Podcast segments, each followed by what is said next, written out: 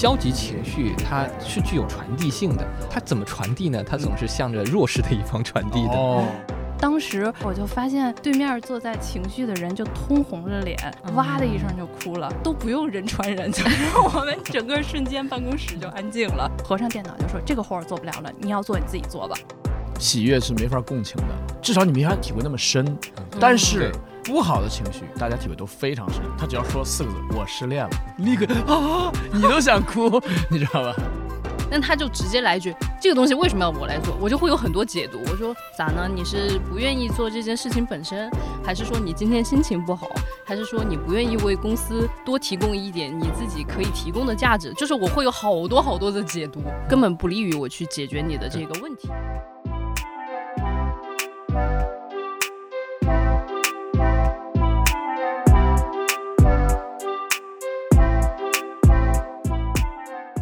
嗨，大家好，欢迎收听茶水间，我是妮娜。在之前茶水间的节目中啊，我们聊到过沟通、期待、被边缘化。那在这些话题当中，嘉宾常常提到一个词，就是情绪。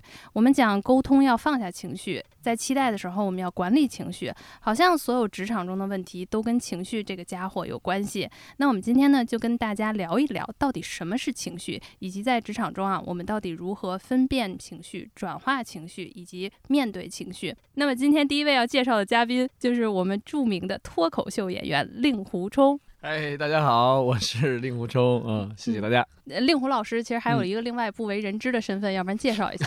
不为人知，那是我的主业，好吗？呃，我是一名职业律师。这两个职业在我看起来，好像就是您每天是在游走在情绪的两端，是吧？两个极限。对，一个超级严肃啊，一个需要超级搞笑。您切换的还可以吗？还可以，因为这两个职业底色都是荒凉。好的，那第二位嘉宾呢？我们可能从笑声当中也听到了啊，就是我们上期人气嘉宾回归的看理想商务同事佳俊。大家好，我是佳俊。当然，本期节目还有大家非常喜欢的啊，北大心理学系副教授张欣老师。哎，大家好，我是张欣。开场的时候我们就已经说了，这一次我们聊聊情绪，对吧？一听这个故事就非常精彩啊。我们我们也数一数，今天我们到底能讲出来多少种情绪？因为情绪这个话题。在近几年吧，已经成为职场特别热议的话题了。尤其是因为新冠肺炎的影响啊，说过去全球几年这种抑郁症啊和情绪问题的患者激增。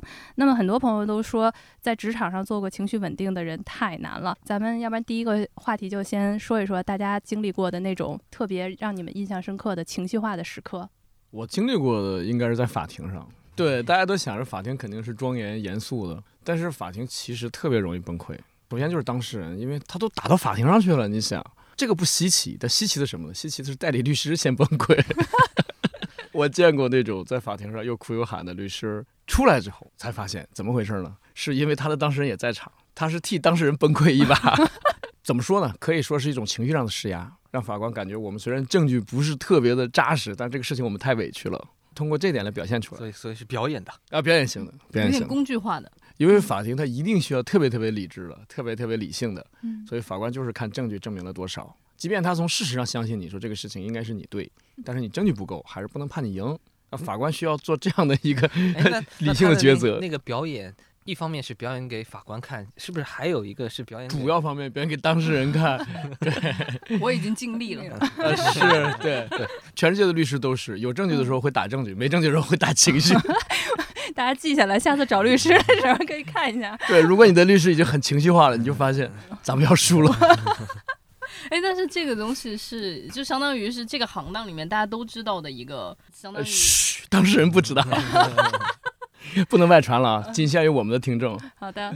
那我们刚才就是令狐老师，就是说情绪其实有的时候是我们在职场上的一种工具，我们是想达到一些目的。大家还有没有见过一些其他的在我们比较普通的职场上面的一些故事？我倒真是有一个故事可以分享一下。当时我拿到这个大纲的时候，我就在想，职场上的情绪那应该就分两部分，一部分就是跟 KPI 相关的，没达成 KPI 或者 KPI 爆掉了，然后还有另外一种呢，就是跟人际关系比较相关的。在这就分享一个跟人际关系相关的吧，就是我有一个年轻的同事吧，然后他之之前就是在国企的这种组织里面，然后一直做这个内容工作，可能在那边的那个组织的那种文化跟我们的这个组织文化就特别不一样，他过来就还有一点点难适应。这件事情是说，大家一起都在办一个，就是像大型活动一样，然后群策群力，每个人都参与一部分。后来他可能在参与的过程当中和总策划人吧，就是稍微有一点局语。他们两个就可能在一个场合里面就稍微对上了两句，但这个场合不是一个完全私密的场合，就被其他人看到了。结果这件事情呢，就是被传出来了，他就特别生气，他就说这种事情被传出来了，然后大家都是只看到了中间那一个片段，好像就对他的评价就很低，就说他好像不愿意在这种群策群力的时候出自己的一份力吧。但实际上他本人并不是这样子的，他还是一个非常热心肠的人，他就会觉得自己好像被大家孤立了，就一下子那个就上升到大家是不是在争针对我，大家是不是在孤立我，大家是不是要看低我？他也是就是才新来公司嘛，我就觉得这个苗头就特别不对。我比较了解，就是说大家肯定没有这种想法，可能有一个人看到了这么一个片段，就说，哎，我看到了这么一个事实，可能在这个吵架的过程当中，哎，我的这个新同事他显得更加的稍微强势一点点，他就把这个场景复述出来了。兜兜绕绕一圈之后，因为你知道这个就是也不叫流言蜚语吧，就是这个话有一点走样。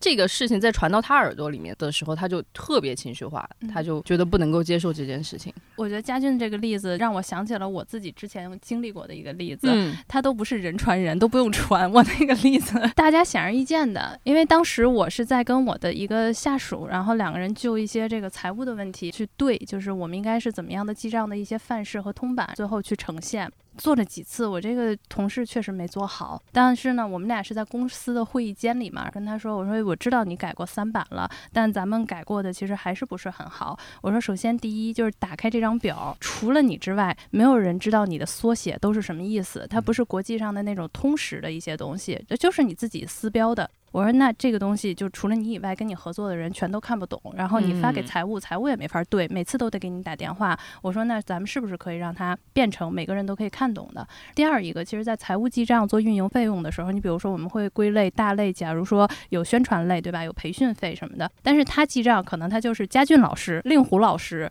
张鑫老师，但也许这三个老师他有人是负责宣传，有人是负责培训，最后年终费用统计的时候，我要知道我每一个大的类别我的花费。是多少？我不可能用老师来去记账，对吧？就是这种的。当时我说到这里的时候，我就发现对面坐在情绪的人就通红着脸，涨红一下就起来了，哇的一声就哭了，都不用人传人，就是我们整个瞬间办公室就安静了。合上电脑就说：“这个活儿做不了了，你要做你自己做吧。”就冲出去了。冲出去之后，因为我们那种工位都是大家知道，就是外企这种工位都是大的嘛，然后平层的那种的，回到他自己工位上大哭，周边围了。十多个同事，然后就过来安慰他说：“怎么了？怎么了？怎么突然出现这种情况？你俩欺负我了！”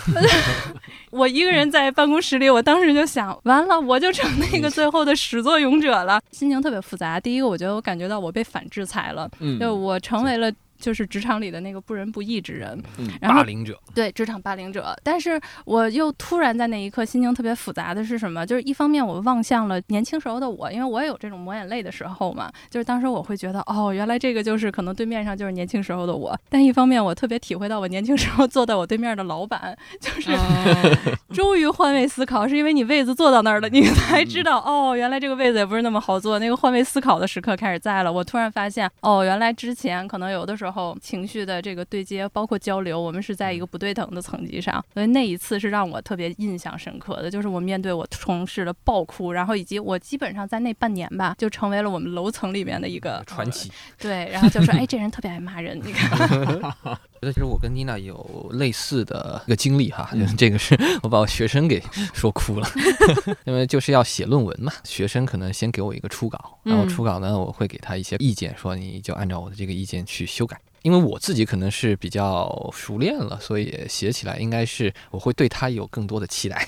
我会期待说，哦，我都给你说的这么详细，就差手把手给你给你写了，对吧？就是最后写的还不是那么尽如人意，然后所以我就说，哎，要不你给我打个电话，我 电话里面我跟你沟通一下。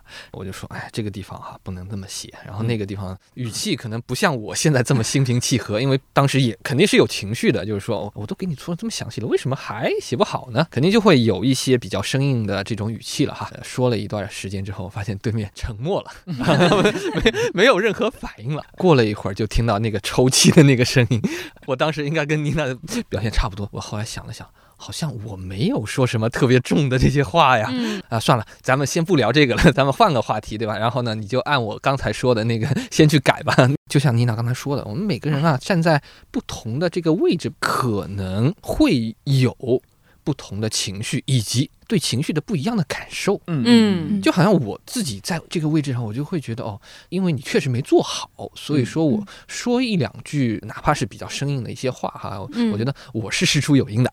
在学生的位置上，如果我们再换位思考，就就会觉得学生，我相信他肯定也很努力了，但是呢，他是新手，嗯，他可能不像我们这么有经验，所以改的时候呢，他可能呃语法没用好啊，或者说这个文字上处理上有一些呃欠缺，嗯。所以在他看来，你这就是在全面的否定我的努力，是的，我的努力没有被看到，嗯，所以导致他的情绪崩溃了，他会觉得很无助，就是说，我觉得我已经改得很好了，为什么你还这么说我？你想到是一个后果，就是说以后我都不知道该怎么改了，他会有一个情绪上的崩溃。是的，我原来第一份工作的时候，我当时就是帮我们公司的副总裁写公关稿。也不是公关稿，就是他的发言稿。当那个稿件被改到第四次的时候，我整个人都不好了。我就觉得我这辈子也达不到他的要求。就是我觉得那个情绪还挺复杂的。一开始是自我攻击，然后你就会觉得哇，我怎么这么笨，改四次都改不好。你可能还觉得你自己学历各方面都还挺好的，以前还挺会写文章的，对吧？然后结果你完全搞不动。老板呢，对你肯定也是没有好脸色的。本来那个不好的脸色是任谁看到也不会觉得开心，你就会开始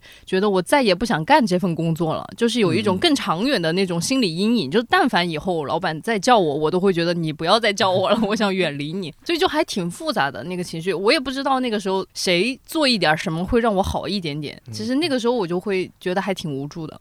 我觉得初入职场的时候都是家具们改四次。我记得原来我们在那个公司里面那个方案，我自己敲到第四十三版，就是因为我们 是用 V 嘛，就是一个什么什么 proposal V 一 V 二，然后敲到 V 四十三的时候，我 觉得就是 我到底是有多蠢，我已经到了四十三了，对吧？但是大家要知道，我们当时那个合伙人的制度，对吧？每个合伙人可能都可以 comments 一下，你就知道有那么多合伙人，每个人都来。就是那个时候，我是属于那种你抹完了眼泪还是得干，就是这个事情是没有人帮你的。但我今天想过来，其实特别得益于我当时改过四十三版，所以就在后面你再去迎接任何的挑战，或者你再去做任何东西的时候，你就说哇，我当年改过四十三版，我还在怕多做两版改到第四十五版嘛。所以好像有了这个心态之后，后面就会把自己再放下来。包括你自己去面对挑战的时候，那个信心、勇气，就会觉得没关系，反正四十多版的人了，我四十五版一定会做得更好，就是这样。对，被打击多了也就好了。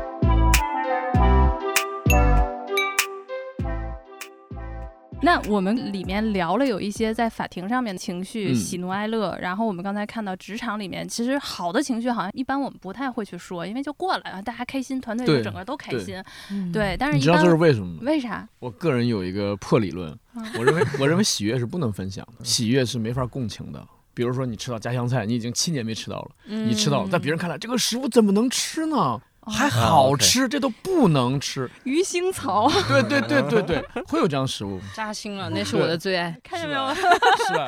所以说很多欢乐你没法共情，至少你没法体会那么深。嗯但是不好的情绪，大家体会都非常深。他只要说四个字“我失恋了”，立刻啊，你都想哭，你知道吧？哦 这是我的理论啊。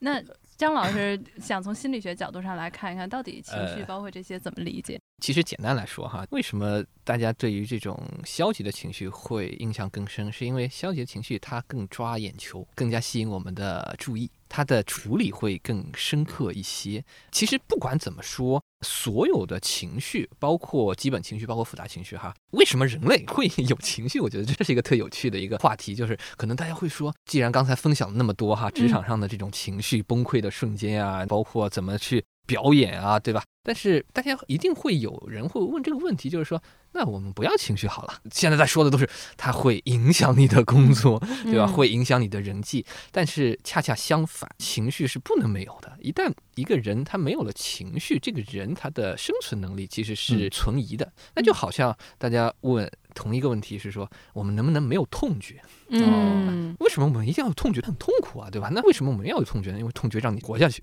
碰到烫的东西，对一下子就会收回去。就那种天然的无痛症的患者，对吧？他们手上严重的割伤，他们都感觉不到痛，那很危险啊。那相同的道理就是说，这种情绪它的一个很重要的特点就是它的功能性，就是说防御你防御机制。对你不要光看到他说哦，它影响到你的人际关系，但是它恰恰从人际关系的角度来说，从生存的角度来说，它都是有 benefits 的。比方说哈，我们就以生气为例的话，嗯那我对别人有攻击性了，我经常表达这样的一个生气，你有什么好处呢？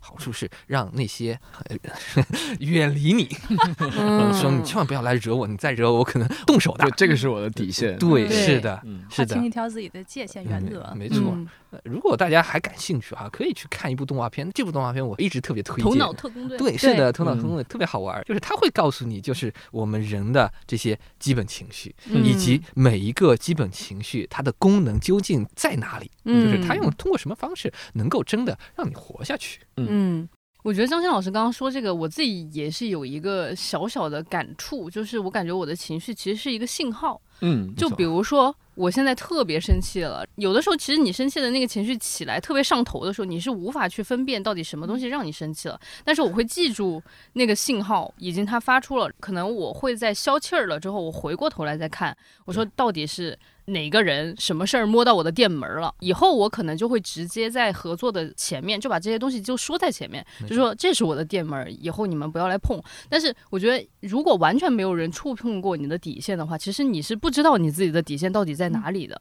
比如说我讨厌人说谎，比如说我讨厌人非常的虚伪，嗯，然后这种东西你其实不太知道那个程度到底在哪里。他说什么程度的谎，善意的谎还是什么样子的，会让你很生气。但一旦那个生气的情绪起来之后，你就说哦，我知道了，我的点在这儿。对，我觉得家俊这个就让大家想到了，就是不打不相识。其实我觉得情绪是什么？情绪有的时候就会让我们在职场上面产生一些冲突和跟人际关系当中的一些摩擦嘛。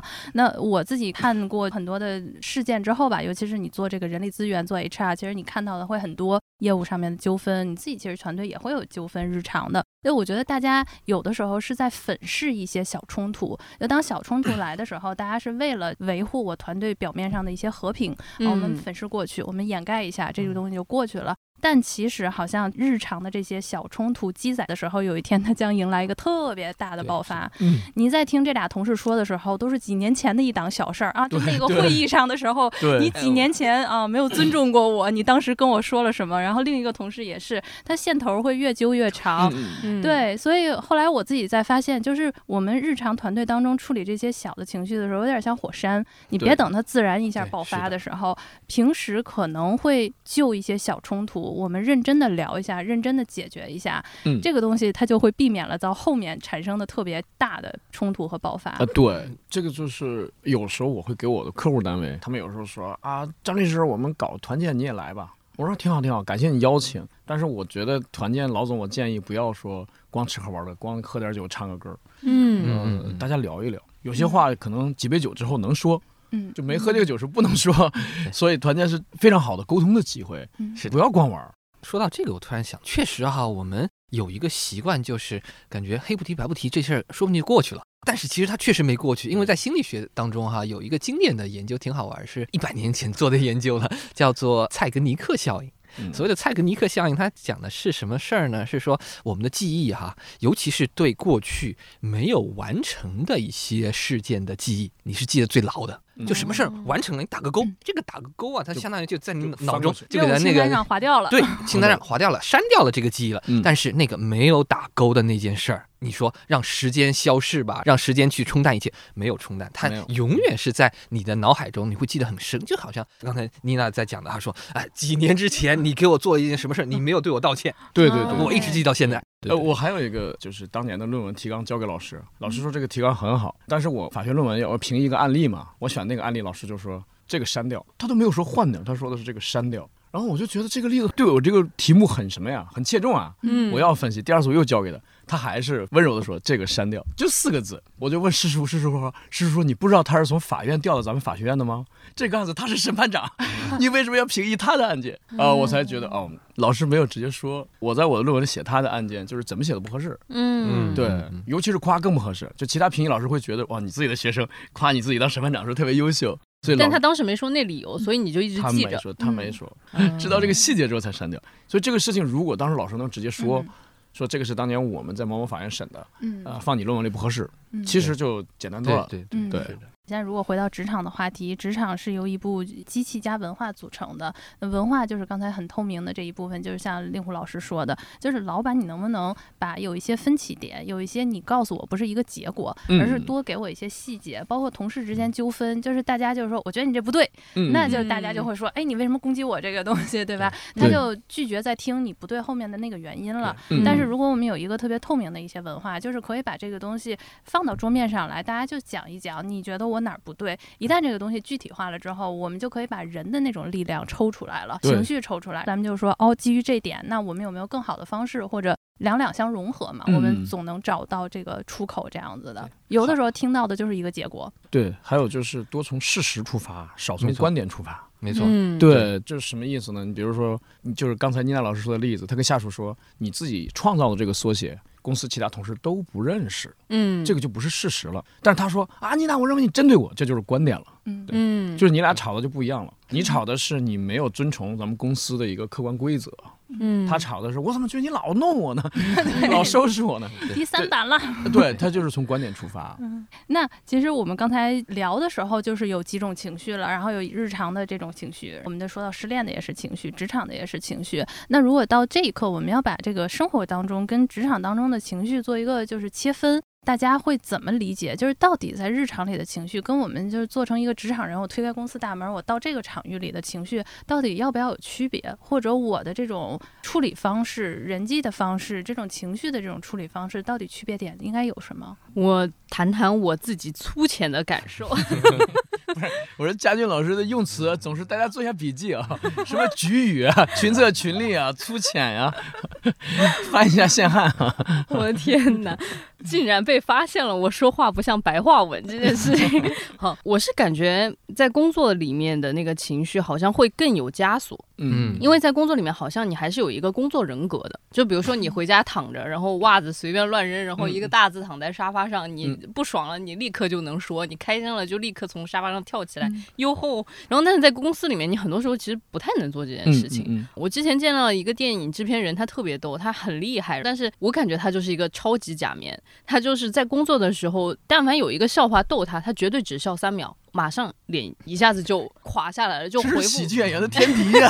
绷住了，是吧？对。然后还有就比如说大家在工作的场域吓他，然后他说嗯。就是这种轻轻的一点，所以我就感觉好像在工作里面，我不知道是一个文化的枷锁，还是大家对自己的要求啊，就好像都要求自己在工作的场域里面要情绪稳定。我我感觉这是不是有一些什么成功书籍，还有这种很多的短视频传递的一种观点，就是说你只要在职场上你情绪老板不会对你说的十件事儿，对对对对 三秒钟讲透。对我自己感受就是说，以前我会更倾向于在职场里面压抑自己的情绪，但是嗯现在好像好一些了，慢慢解放出来了。我也看到，就是比如说我看到同事的情绪，然后跟他说：“哎，我现在感受到你有一点愤怒，我现在感受到你有点难过。”你把这个东西说出来了之后，你感觉那个心结解开了，反倒那个事情会推进的比较顺利。所以说我嗯好像就开始慢慢觉得，那在工作里面，其实可能这个情绪跟生活里面的情绪是相通的，也没有那么必要一定要把它放在一个枷锁里面吧。我大概是这么一个感觉啊。嗯，佳俊老师说这个我非常认可，而且尤其是我观察过去的一些事情，过去常有人因为找工作难或怎么样，他在工作单位他是一个温文尔雅的人，西装革履，回到家就是另外一副面孔。就是他把工作当中遇到的负面情绪呢发泄在家里，嗯，对，所以有时候你接触的一些家暴男，你根本不敢相信，他怎么可能打老婆打孩子呢？他应该是特别好的一个中层领导。嗯，呃，他的西装很干净，衬衫整齐，甚至当年啊，公文包里还会有手帕这种，你知道吧？对员工体贴入微，没错，没错。但是你就不敢相信，所以就是什么？就是我觉得他的方向是错的。工作当中遇到的一些负面情绪，他没有在工作当中解决，或者说消解，然后他会带到这个小范围去，带到自己的最核心的部分，也就是家庭里面去解决。嗯，对，这个尤其是我做了律师，甚至代理过离婚案件之后，给我的一个很大的警醒，就是回到家之后装一个很好的人设 是装的吗？应该是真的吧？装的装的，因为我是演员嘛。就回到家之后，我现在呃多做点家务，跟太太跟孩子沟通，一定要声音降低。工作场景去骂客户，哎，对你这简直是啊，不可以。到了法庭再把法官一骂，当然不敢了啊。说到这里哈、令狐老师刚才提的那个现象，其实在心理学当中也有一个哈、类似的就解释，叫做踢猫效应，就是在讲哈、你的消极情绪它是具有传递性的，它怎么传递呢？它总是向着弱势的一方传递的。哦，对吧？就像家俊刚才也提到了，说嗯在工作场景下，你会有一个这个呃枷锁，嗯这个枷锁是什么？其实来自层级的枷锁。对嗯就是说你不敢说我有情绪了，我向着我上级、我领导那个，因为我得吃饭，嗯嗯我得活下去。你的这样的一个消极情绪总是要发泄的，嗯那怎么发泄呢？那我是个小头目，对吧？那我向我下属去发泄。然后我下属呢没有比他更低的，所以呢回家回家向着那个叫做老婆孩子发泄，对吧？老婆孩子那向谁发泄？啊踢一脚猫，对吧？对所谓的对所谓的踢猫效应嘛。我觉得从这个踢猫效应上来说，我们可以从两点上来分析吧。第一点上是说，呃，发泄确实挺重要的。嗯就是说，第一，刚才我一直在说，就是人不可能没有情绪，这个情绪是客观存在的。所以说，就是有了消极情绪，不要等它膨胀的那么大了，快要收不住了，才去想着怎么去给它宣泄出来，对吧？而是嗯第一时间就通过一定的。合理合法的方式嗯 把它给发泄出来，包括嗯哈，你去 KTV 吼两嗓子，其实其实都可以，对吧？第二件事儿，我觉得也很重要的，那就是说，不要把你的消极情绪带回家里。我觉得带回家真的是一个特别伤人的这样的一件事情，对嗯因为毕竟家哈、是一个无条件包容你的。地方，在嗯这个家当中，如果你说你把所有的消极情绪都往家里去发泄，我甚至觉得哈，刚才令狐老师说的可能是笑话哈，说去骂一骂客户，骂一骂领导，反而哈那个家庭更会会更和谐一些。就是因为现在我们发现很多这种亲子之间的关系当中，其实父母的他的这种情绪表达的方式啊嗯什么的，其实对于孩子他。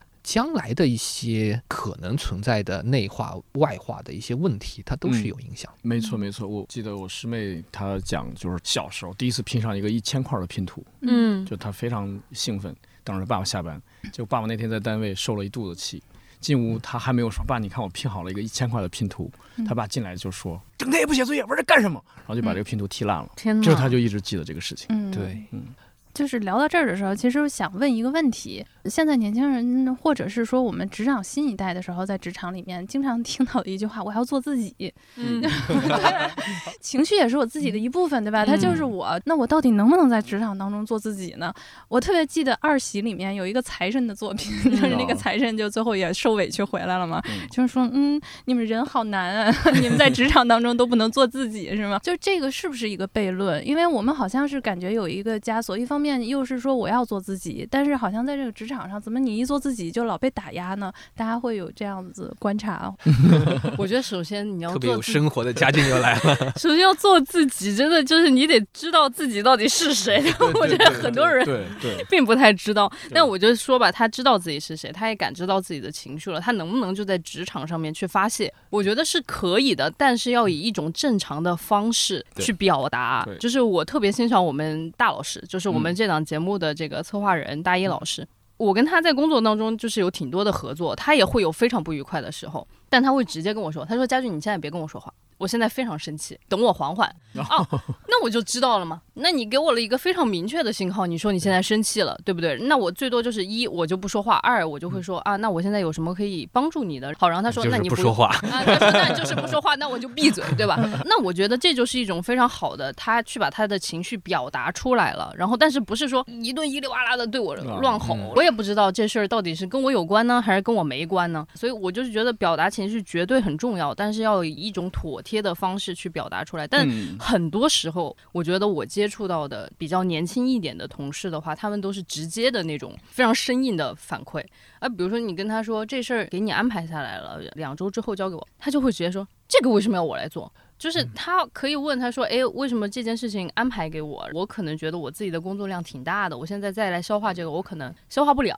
那我接受到这个反馈之后，我也可以应对啊。我说，哦，你现在工作量怎么大？我帮你调开一下，那能不能把这个任务给做了？但他就直接来一句。这个东西为什么要我来做？我就会有很多解读。我说咋呢？你是不愿意做这件事情本身，还是说你今天心情不好，还是说你不愿意为公司多提供一点你自己可以提供的价值？就是我会有好多好多的解读，根本不利于我去解决你的这个问题。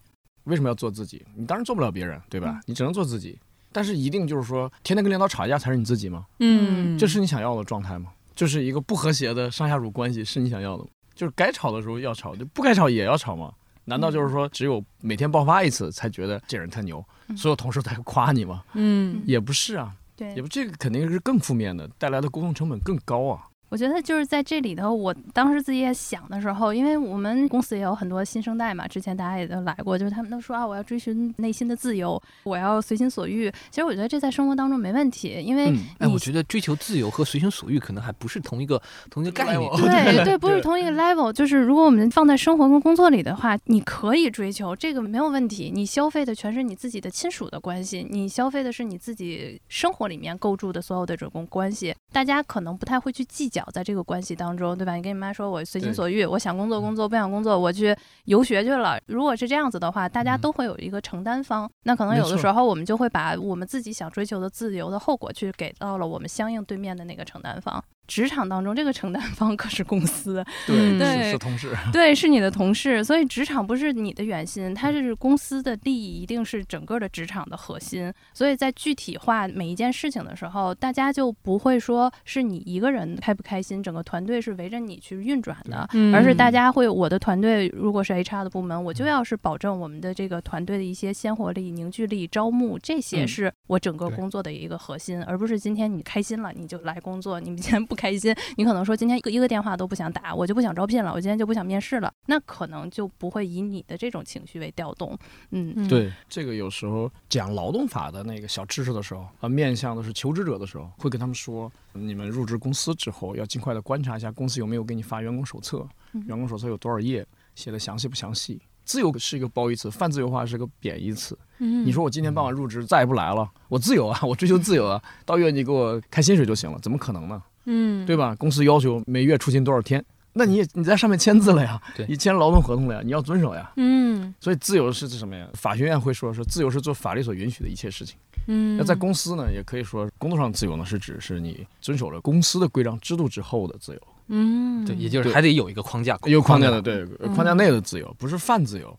哎，其实我刚刚在想一件事儿，就是说，可能有一些同事吧，他就会在职场说要做自己，他会毫无节制的去散播自己的这种情绪吧。但我想说，这种东西它其实是有一种后果的，但很多人并没有把这个后果讲出来。就是说，那你无限制的散播情绪，你让这个项目无法推进，那作为公司给你的后果就是你无法升职加薪，或者说就直接把你转岗，或者说到最后一步就是把你请走，对吧？就很多人就只说前面，那你就在职场里面做自己吧，就没有说过你在。这样的一个组织之下，它其实是会带来一些后果的。如果你愿意承担这个后果，你就愿意承担，你这一辈子就坐在这个岗位上，你就愿意所有人 都不愿意跟你合作，你愿意如此，并且公司还能够包容你如此，那你就完全性质的做你自己吧。对对，这个就是刚才妮娜老师说到的代价问题。嗯，就是你这个选择它的代价，比如说你出国留学，代价可能是人民币四十万，嗯，那你要先攒够这个钱呀，或者是你父母资助你啊，代价你一定凑齐了，代价不一定是贬义词，对吧？它是对等的，你凑够这笔钱了，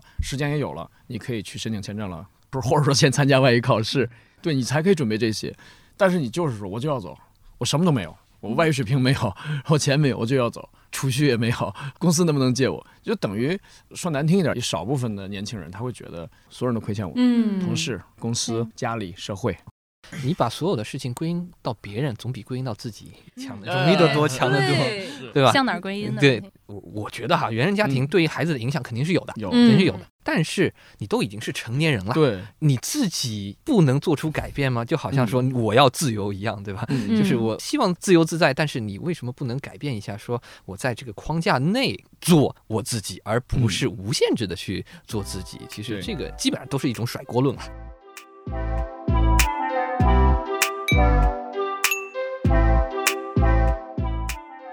我补充一个，就是呃实际的案例吧，就是佳俊刚才说的那个例子，在我原来的上一份工作当中，其实有一个特别好的同事，他就是这么一个敢说敢当，所有的不开心就可以大声的说，而且他的说是不分上不分下的，因为嗯这么多年了，快十年了，他一直是就晋升过一次，而且是一个非常小幅度的一个晋升。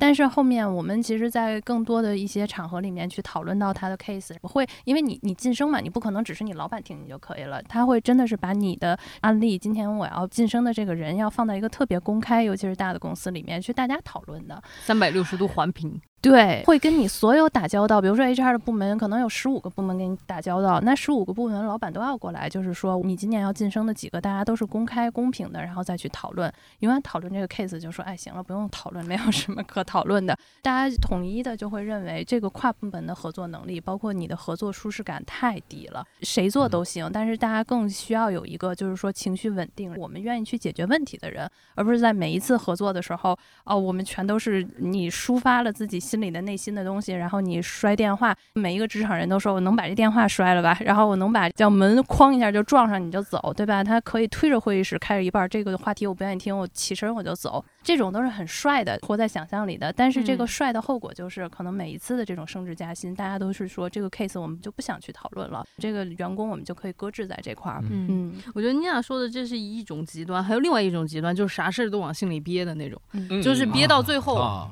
我就直接崩掉了。老板再怎么留他，就说哇，你表现这么优秀，对吧？就是再留在这里，共同创造些什么吧。我已经心如死灰，但是在这之前，就完全没有任何的信号发出来。你可能就是看见他默默的在这个工位上面去工作，跟跨部门的合作可能也都非常好，但他就是把他自己的情绪完全埋在心里面。张老师有遇到过这样的学生，或者说有那个夏老师就是这样的，就我爱人了。他是职场上是个受气包的那种形象，回来就对我重拳出击那种。他会对老板所有的话都是那个唯唯诺诺，有什么。不满啊，或者有什么的，他肯定是不会当面说的，但是嗯回来之后会跟我吐槽，会说啊，觉得这个不合理。我说你都这么明白了，你去跟老板说，我不敢。不知道是不是老板们的那个惯用伎俩哈，到时候妮娜可以解读一下。我说啊，你做的特别好啊，你是我那个手下我觉得带的最好的员工之一了。然后为什么你想走啊之类的哈？但是他确实就是说，哎，我觉得还是不太适合，那还是辞职吧。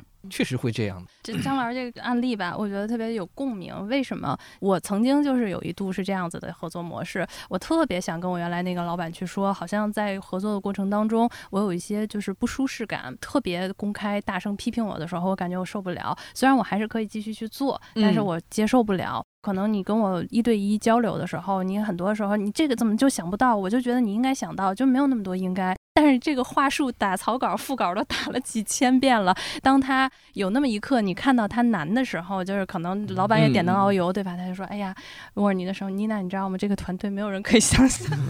或者你看看，就剩我们两个了，就还还是你在我身边的时候，你说你这一千遍的副稿，你知道吗？就是你没办法跟对，对我 可能是觉得你就没办法跟他去说，因为嗯。确确实实张不开嘴，你就觉嗯。得都是十点了，咱们都在加班呢，他嗯。也一分钟不闲着，但是你没有那个开口再跟他说，我嗯。这儿也不行，我也需要你关心，就是这种的。所以后来就是我的那个辞职也是很突然，突然到老板都觉得你是釜底抽薪，你这人嗯。坏透了，你你比其他人更坏，对，我遇到过一模一样的这样的事情，那我可能跟你俩也挺像的，就是早年工作的时候，就是啥也不说，什么事儿都扛，扛到最后一刻扛不下了，就是你怎么叫我我都不回头。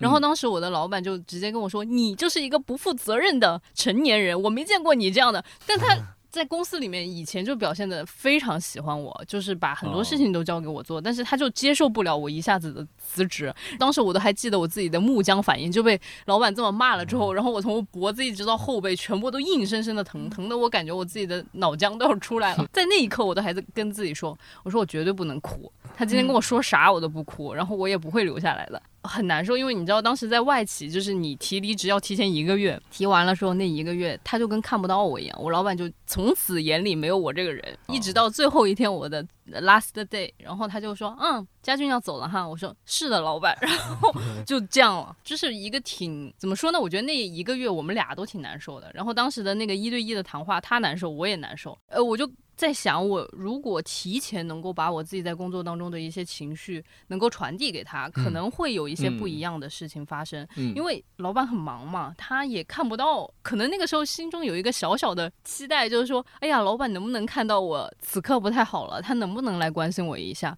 但是真的说实在话，我老板 当时的会从早上八点半排到晚上八点半，嗯谁有空来看你的情绪到底是怎么样的？就是如果你真的不自己讲，他确实没有办法觉察到。而且我觉得，如果不讲出来，其实也是错失了一些跟他一起改变点什么的嗯这样的一个机会吧。说到这里啊，我突然就开始思考，那到底我们在职场当中哈，嗯老板需要的到底是不是是一个情绪稳定的人，嗯。或者说特别具有情绪调节能力的人，还是说就希望能够有什么情绪你都表达出来，让我看到之后，然后我们才能才不要，不要看到你的情绪。所以我其实也有一个破理论，啊就是我认为，就是如果上级向你抱怨、向你倾诉他多么难，嗯呃，这个不是把你当朋友的表现，是他不专业的表现。对，因为这个批评和教育，你比如说，我可以手把手教我的下属做一个活儿，带他入这个行，他实习律师我指导他，就是批评和教育是从上到下的，但抱怨是从下到上。实习律师跟我抱怨，我跟副主任抱怨，主任跟主任抱怨，副主任跟主任抱怨，是这样抱怨的。嗯如果我跟实习律师抱怨，我说你知道在我在咱们律所多难吗？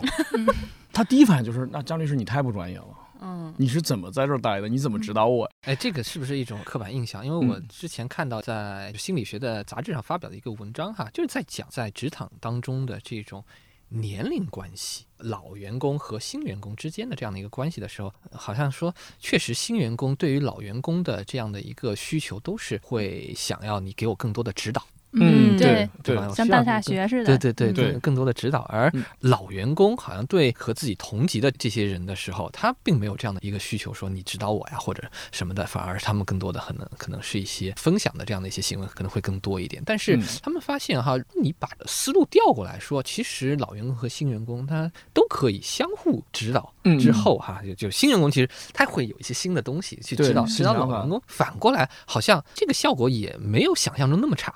嗯，嗯对。我举两个例子吧，可能我觉得这个问题没有就是专属的一个答案，但是这个是我在职场过程当中，以及之前合作过很多的客户的过程当中，我觉得是两个可以让我们会觉得，哦，原来人家的职场，别人家的职场可以做到这个地方啊。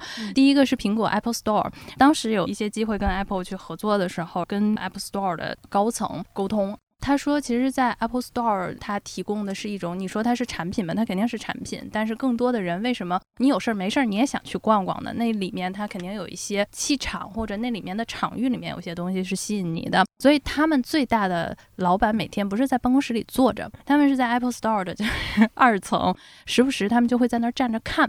他看的是什么？他一部分是看的客户，另外一部分他就是观察他自己 Apple Store 里 Apple 的店员。就是很多店员，当时我们去做一些采访的时候，他们都会说：“我今天只要是不开心，我可能过不了几个小时，我就会被我的领导叫上去，说：‘哎，你今天是不是家里有事情？你是不是今天不开心？’我在观察你的时候，我会觉得你不开心，你跟我嗯讲一讲，你跟我聊一聊。这个好像是我觉得在我们正常的职场里面是不一样的。嗯正常的职场老板都是：哎，你今天情绪有问题，你晾着你，你自己想一想去。嗯他是把你支到一边去，让你自己去冷静，对吧？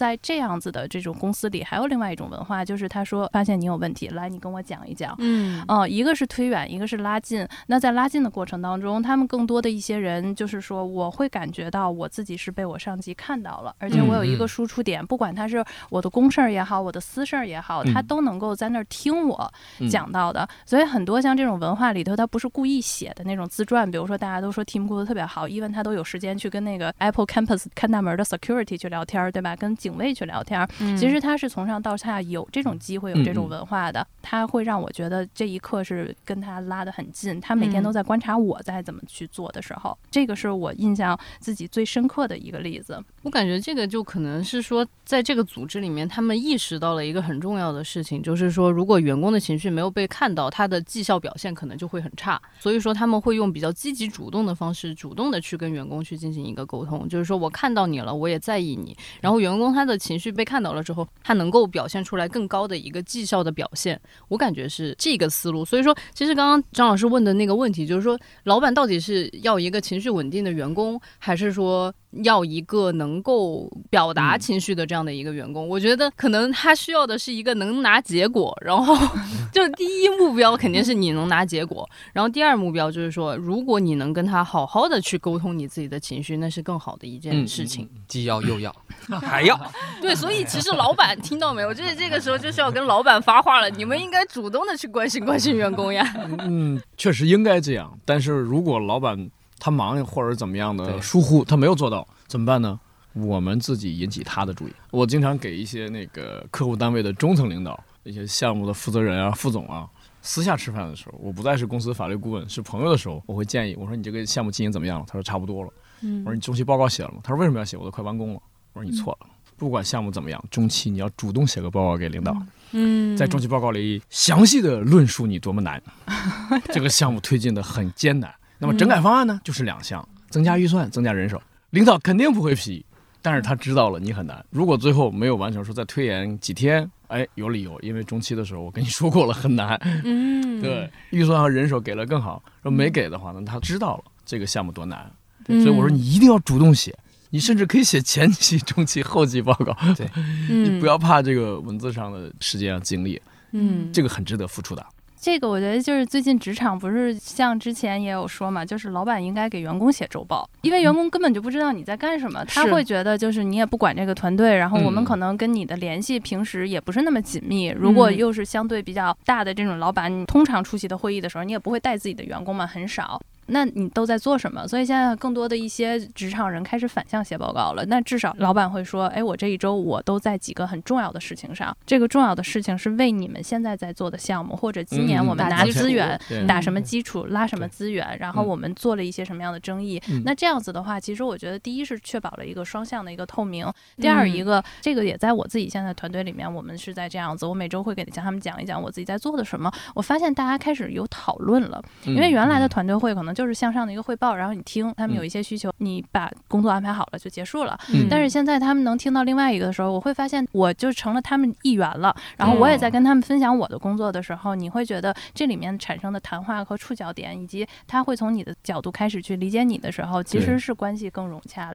我自己在团队里面，我特别害怕，就是不知道老板在干嘛。我觉得这种会加重我一种焦虑的情绪。其实，在工作里面，所以说，如果像妮娜这种开个周会，讲讲我在干嘛，然后我也知道，哎，我老板原来是在帮我们争取这么多的资源，推进这么多的事情，然后我会有一种很安心的感觉，我就可以更专注的去干我自己手头上面的事情。没错，嗯是，包括你开头说大学刚毕业给领导写稿子，那你肯定写不好啊。嗯你跟他年龄得差十几岁吧，当时包括他所当时正在做什么工作，你都不了解，你没法写，你只能写一些套话。是的，就好像说我们说情绪啊这个问题，最终落脚点还是在相互之间的共情上。就如果嗯你真的要去解决情绪的问题，我怎么能够有一颗平常心呢？就是说，你得站在别人的角度去看你现在这个问题，让别人站在我现在的这个位置上再来看这件事儿的话，哎，发现确实是有好处的。这个也是我们通常哈在讲你怎么控制情绪的时候会讲的一个特别重要的一个叫做情绪调节的策略，呃，或者叫认知重评，或者叫做呃你站在一个第三方的视角上再去回顾。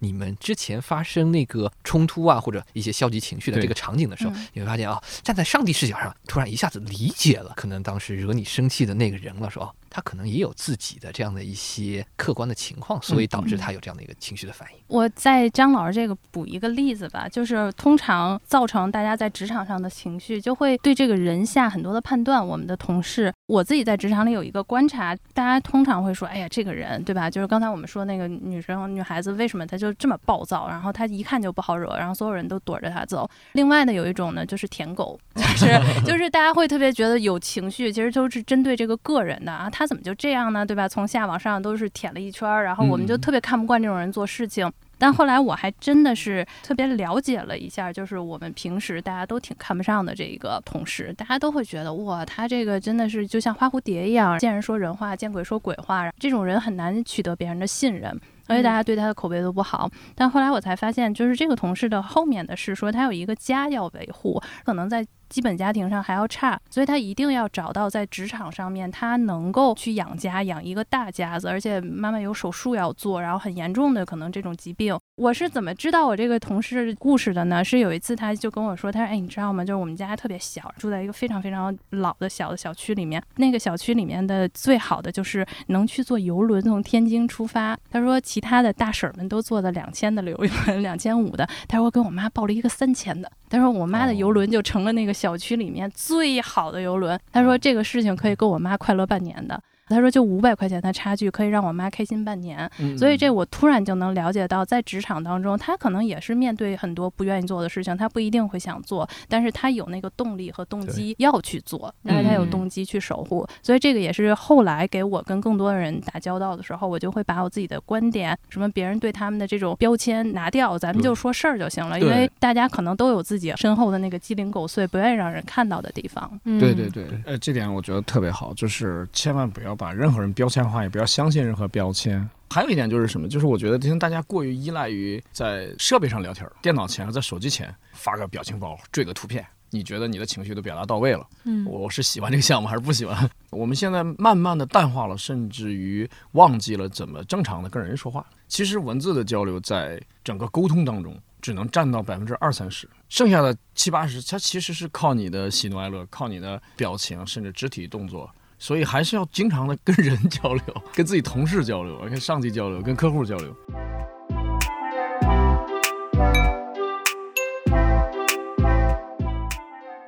那最后我们可以给大家支支招吧，就是面对在职场中以后，我们一定都会遇到来自他人的情绪，来自自己的情绪，有什么方式可以应对吗？张老师是专家。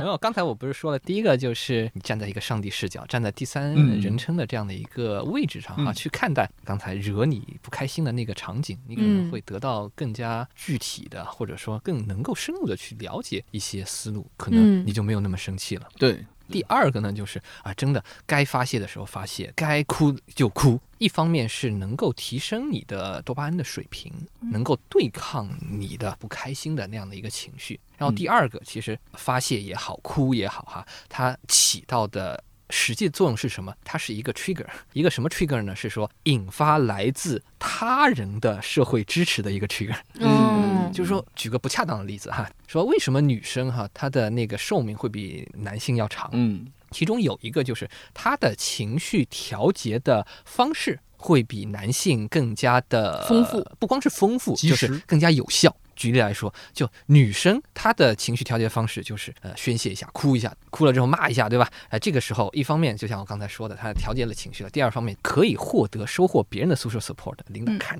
我发现了，他他不开心了。我要不要去问他一下啊？是不是工作上遇到什么难事儿了？但是男性不一样，男性他在面对压力，他在面对一些消极情绪的时候，抽烟、约朋友去喝个闷酒，WHO 都说了是不好的这样的一个方式，甚至抽烟喝酒都是致癌的嘛。所以在这种情况下，男男性他调节的优势就比女性要差很多。所以说这个是告诉大家的，调节很重要，但是一定要学会找到那个。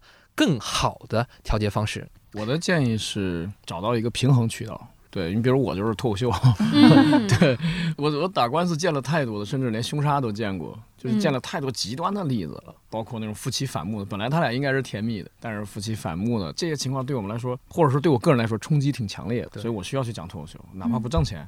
我需要站在台上，我需要哎，其实也是一种发泄啊。对我现在嗯看见很多人笑，所以有的时候在大剧场里面，几百人的剧场里面，嗯观众那个笑声山呼海啸的冲向你的时候啊，那种感觉就是呃多少钱是代替不了。呃大家就是说可以听脱口秀，可以上台讲脱口秀，还还可以有别的渠道，你比如说打球，对吧？嗯运动是很好的，包括一个兴趣小组、爬山，很多很多。就是说现在是信息时代，我们能很容易找到自己的志同道合的人。嗯啊，这个是真正的做自己，对，这是做自己，这个是是做自己，就找到真正想干的那些事儿去干，而不是说我不想干什么事儿啊，然后我就不干。就是基于脱口秀这一点，我还有一个想问令狐老师的，嗯因为大家都会说。近几年之前聊过，说有大企业不光是请你做律师，对，还让你去办班儿讲脱口秀。呃，好几个了。对他为什么呢？他是想在职场里面增加这种，比如人与人之间能够呃互相化解情绪，还是化解一些职场当中矛盾的？嗯，应该可以有这方面的作用，就是它作为团建，甚至作为奖励，有大企业作为奖励。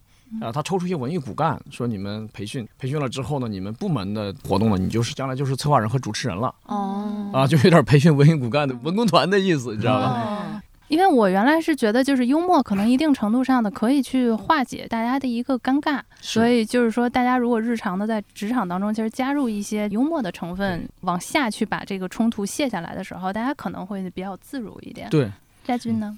啊，刚刚两位老师都讲了，在职场外找到更多的途径去平衡自己的这个情绪。那我可能还是作为一个打工人，我还是想讲一讲在职场内吧。我还是比较希望，就是大家都可以在职场内能够找到一个合适的方式去把你自己的情绪表达出来。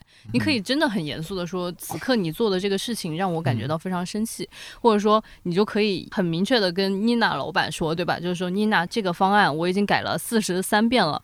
我的的确确没有方法，你能不能够带着我一起做？我此刻感受到非常的挫败，你再让我改下去，我觉得我自己要崩溃了。就你可以把你自己的内心的那些 murmurs，然后全部都化成语言说出来。当然不一定要用非常激烈的语言，但是你一定要让对方知道你此刻的感受是怎么样的。我觉得这个是很重要的。还有就是我要向老板们喊话，我真真切切的觉得员工的情绪问题绝对不是大家想象的是一个麻烦，就是你处理的好，它一定是一个就是绩效啊各种哎表现的一一个助推。的效果。对，嗯但是他处理的不好，你可能真的就会发现有一个员工是个刺儿头，然后把你整个部门搅得乌烟瘴气，这是一种可能性。还有一种就是优秀的员工就把自己的情绪给憋在心里面，然后突然有一天他就离职，你都找不到一个备用的人选能够嗯替代他现在做的这些事情，那这个其实对组织来说也是一个非常大的损失。所以说我建议，如果老板们真的在意这件事情，然后是真的可以框定一些时间，就比如说我所有的工作时间当中百分之十，我是要交给跟我的员工。一对一，然后我要真切的去关心他，我感觉这样会整体的公司的文化呀、氛围啊，都会有一个提升吧。作为 HR，其实有很多机会去听到很多的一些案例。总结下来，我觉得大家有的时候在回忆起来自己之间有情绪的故事、有人与人之间的冲突的时候，可能事情都忘了，但是大家会强烈的告诉你那个感受。我觉得这个人是刻薄的，我觉得那个人是暴躁的，我觉得他是温暖的，我觉得他是善良的。所以其实这个给我们提了一个醒，就是说我们应该在小的问题的时候，可以把一些小冲突摆在桌面上，尽可能的去化解，但是不要用更大的一些或者更有情绪化的东西在别人心里去留下一个我们是那样子的一个形象。而且呢，我会觉得通情达理，先从自己做起。那今天的节目就到这里面了，也相信大家，我们更多的听众也有自己职场中的情绪化的时刻，以及特别好处理和面对情绪的一些办法，然后也可以在留言区给我们留言。嗯，那谢谢大家的收听，拜拜喽。嗯，谢再见谢，拜拜。